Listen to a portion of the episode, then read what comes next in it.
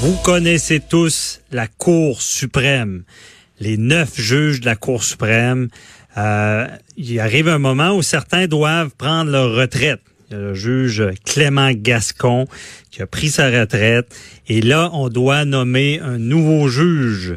Et ce juge-là, que c'est la prérogative du premier ministre, on, a, on veut nommer Nicolas Casiraire.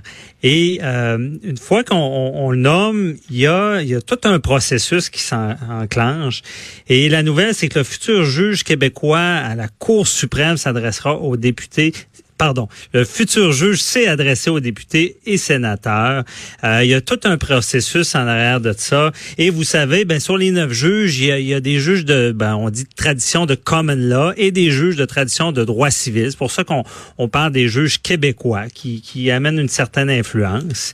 Et euh, ce, ce, cette période de questions a été animée par euh, la professeure Geneviève Cartier, qui est la doyenne de la faculté de droit de l'Université de Sherbrooke, qui a euh, animé cette période-là et qui est avec nous pour nous dire un peu comment ça fonctionne. Et d'ailleurs, elle a connu euh, le juge nominé. Euh, ça a été un collègue pour elle. Bonjour, Madame Cartier.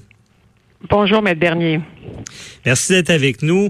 Euh, donc, euh, comment ça s'est... Ben, on va y aller vers la base. C'est quoi un peu le processus? Là? Pourquoi on pose des questions à ce juge-là? Alors, le processus de nomination d'un juge, vous l'avez bien mentionné euh, tout à l'heure, c'est une, c'est un processus qui demeure la prérogative du premier ministre, ou plus précisément de ce qu'on appelle le gouverneur général en conseil. Donc, c'est un grand mhm. nom pour dire en fait que c'est le gouvernement. Donc, d'habitude, en fait, pendant de longues années, euh, la pratique, c'était que le premier ministre désignait un candidat, choisissait un candidat et euh, demandait euh, au gouverneur en conseil, donc au gouvernement, de ratifier mhm. euh, le candidat qu'il avait choisi. Au fil des ans, il y a eu beaucoup de critiques qui ont été formulées à l'égard de ce processus-là. Les gens disaient que ça prêtait à des influences partisanes, que ça risquait de favoriser les amis du pouvoir euh, euh, et donc euh, que ça pouvait menacer la, qualité des juges qui étaient nommés. Dans, Bon, mhm. dans les faits, il y a de très grands juges et de très grandes juges qui ont siégé à la Cour suprême, mais le gouvernement a voulu améliorer le processus ou le rendre plus ouvert, plus transparent. Alors, ce qui s'est mhm. passé, c'est que depuis les trois dernières nominations, la nomination du juge Rowe, du juge de la juge Martin et cette fois-ci du juge Cassera, on a procédé autrement. Le gouvernement a mis sur pied un processus qui a deux grandes étapes. La première étape, la première étape, c'est que maintenant, on invite tous ceux qui sont intéressés à siéger à la Cour de présenter un dossier, un peu comme euh, quand on postule pour, euh, pour un emploi. Mhm. Donc, euh, le gouvernement ouvre la mise en candidature. Il publie les critères qui sont nécessaires pour siéger à la Cour. Et donc, les gens soumettent leur dossier. C'est un dossier très étoffé qu'il faut fournir. vos auditeurs pourront aller sur le site du gouvernement du Canada. On voit le questionnaire qu'a rempli le juge Cassirer c'est extrêmement exigeant, euh, mhm. mais en principe, toutes les personnes qualifiées peuvent le faire. Alors, donc, les, euh, les, les personnes ont déposé leur candidature. Et ce qu'il y a de particulier dans ce cas-ci, c'est que c'est un des trois juges euh, qui doivent euh, être euh, désignés des juges du Québec qui étaient choisis. J'y reviendrai tantôt. Mhm. Mais donc, ce que ça fait, c'est que, alors là, les, les, les la, la procédure qui suit est un peu modifiée. Donc, on dépose le dossier, puis là, il y a un comité qui va étudier les candidatures. Et ce comité-là, c'est un comité indépendant, c'est-à-dire que euh, les, les membres qui sont choisis pour évaluer les candidatures le font sans mhm. ingérence du gouvernement. Alors, c'est ce qui a été fait cette fois-ci encore. C'est la troisième fois que ça se produit comme ça. La présidente de ce comité-là, c'était euh, Madame Kim Campbell. Mhm. qui est euh, euh, une ancienne euh, députée et, première ministre conservatrice. Et le rôle du comité, c'est d'évaluer les candidatures de manière euh, très approfondie, très attentive et de vérifier quelles sont les candidatures qui respectent, qui répondent aux critères. OK. Mais professeur Cartier, est-ce que c'est un peu un système de contre-vérification? On a vu aux États-Unis la, la, nomination du juge Kavanaugh qui avait été très controversée, où on lui posait beaucoup de questions sur des, des allégations qu'il y avait eu. Euh, est-ce que dans au Canada, dans ce cas-là, c'est c'est un comité indépendant de ceux qu'il nomme, ce que je comprends. On lui pose des questions pour être certain qu'il n'y aura pas, qu'il n'y a pas une problématique significative avec sa candidature, dans le fond. En fait, il y, a, deux choses. En fait, ce dont vous parlez, c'est ce qui suit le, rôle du comité de mise de, du comité d'évaluation, du comité consultatif. Alors, au mhm. fond, une fois que le comité a analysé les candidatures, il va dresser une liste, ce qu'on appelle en, en, anglais une short list, donc une liste restreinte des candidatures qualifiées. En principe, le comité remet trois à cinq noms au premier ministre. Alors là, dans la liste, le juge, le premier ministre regarde la liste.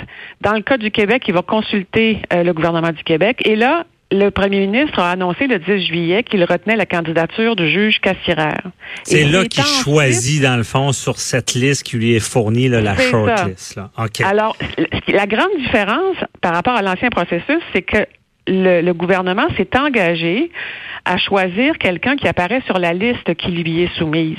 Donc, c'est mhm. en ce sens-là que ça garantit une, plus grande neutralité dans, le, processus. Maintenant, ce qui s'est passé hier à la Cour, ou la semaine dernière, jeudi dernier, à la Cour suprême, c'est euh, c'est donc qu'on a rencontré le candidat.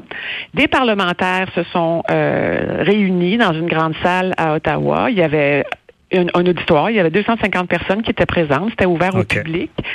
Et là, c'est là que les parlementaires, donc il y avait des députés, des sénateurs, les, les, députés et les sénateurs pouvaient poser des questions aux candidats euh, Donc, mhm. et c'est là que ce que vous soulevez est, est intéressant, c'est que on a en tête euh, les joutes assez musclées qui se produisent aux États-Unis quand il y a un juge qui doit être nommé à la Cour suprême. Ils sont mhm. interrogés de façon très serrée sur les jugements qu'ils ont rendus, la façon dont ils entendent décider.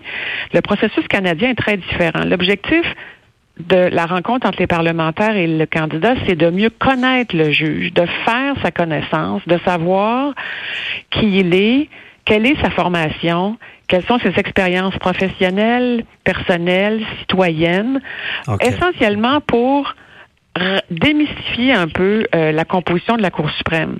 Euh, Savoir c'est qui. Mais est-ce que ça pourrait aller jusqu'à qu'il y ait un problème et qu'on bloque sa nomination ou euh? Ouais. Alors en principe, c'est-à-dire que le, processus qu'on a mis en, marche ne change en rien le fait qu'en bout de la, en bout de ligne, c'est le premier ministre qui prend la décision. Ah, Donc, euh, malgré ce qu'il dit, il y aura le dernier mot là. Il y aura le dernier mot, mais mais quand même le processus. Euh, euh, le place, autrement dit, il s'est lui-même mis des, des contraintes qui rendent le processus plus transparent, ce qui hmm. fait que s'il décide de nommer quelqu'un qui n'est pas sur la liste ou s'il décide de ne pas, euh, en bout de ligne, accepter la candidature du juge Cassirer au terme de, la séance de questions-réponses, hmm d'une certaine façon, il se place dans une position où euh, il refuse lui-même la légitimité du processus qu'il a mis en branle. Donc, ça place dans une drôle de position. C'est pas impossible que le, premier ministre dise, et puis écoutez, après, après l'avoir entendu, finalement, je vais nommer quelqu'un d'autre. C'est virtuellement impossible. Très rare. On verra pas ça vraiment. Mais c'est très bien expliqué. Mais euh, je voulais savoir si vous avez été collègue. On parle euh, du juge Cassiran, qui, d'après moi, est bienvenu à la Cour suprême, là, on le dit, la plus haute cour du pays. Et euh, il y a une déclaration qu'il a faite, je trouve que c'est intéressant. Il dit, j'en suis venu à comprendre que les Canadiens souhaitent que la fonction judiciaire soit exercée par des juges humbles qui considèrent leur charge publique comme l'occasion de faire leur plus grande contribution au droit et non comme une distinction prestigieuse se euh, rajoutant à la liste de leurs accomplissements. Est-ce que ça dit beaucoup sur le genre de personne? Vous l'avez euh, côtoyé. Là. Ça, semble une bonne personne à première vue. Là. Le juge Casseraire, c'est un candidat remarquable. C'est une personne qui, de, fait, la, citation que vous euh, retenez, euh, que vous venez de lire, décrit assez bien euh, qui il est. Mm-hmm. C'est quelqu'un qui est très attaché au service public. C'est quelqu'un qui conçoit son rôle comme son rôle de juge, comme le, le, le rôle d'un être humain qui doit se prononcer sur le sort d'autres êtres humains. Donc, il prend ce rôle-là extrêmement au sérieux et c'est évident qu'être nommé à la Cour suprême, c'est extrêmement prestigieux. Euh, ça, ça, ça, ajoute euh, euh, une aura, évidemment, à, ce qu'on est ou à ce qu'on souhaite devenir. Il y a là-dedans, mhm. pour certains, une ambition professionnelle. c'est les lignes majeures des juges, on ne se le cache pas. Oui, c'est l'accomplissement des juges. Ouais.